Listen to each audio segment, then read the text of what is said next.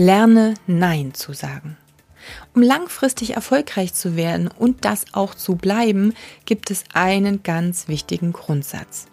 Sei in der Lage, auch Nein zu sagen.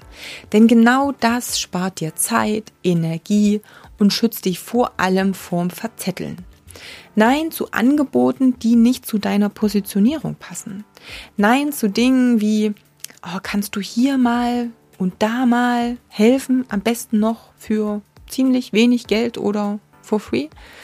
Du bist kein Helfer, es ist dein Job, das, was du tust. Und ja, du machst den Job, weil du gern hilfst. Und genau da ist eben das große Problem auch begraben.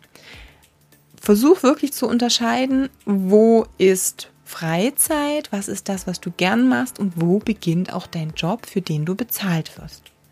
Sag dann zwischendurch auch mal Nein, so für diesen, oh, können wir nicht mal einen Kaffee trinken gehen? Ich habe heute frei und du bist doch so zeitlich flexibel. Ja, das kann total nett sein, wenn du eine Freundin schon gefühlt drei Jahre nicht mehr gesehen hast oder einem Kumpel ewig nicht mehr begegnet bist.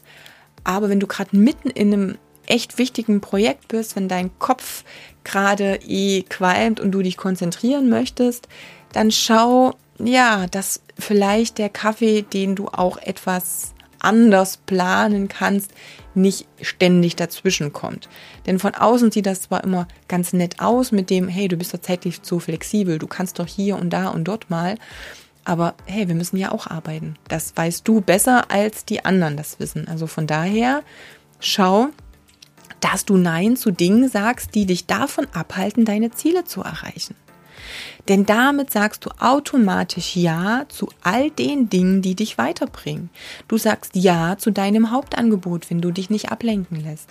Du sagst Ja zu dir, zu deiner Kompetenz und zu deiner Fähigkeit als Coach, Trainer, Berater, wenn du dieses Hilf mal hier und hilf mal da ablegst.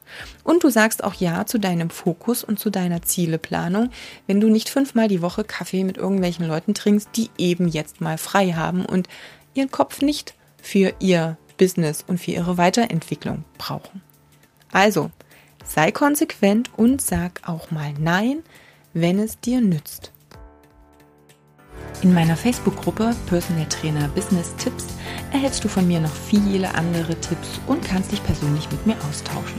Also stell doch gleich eine Anfrage.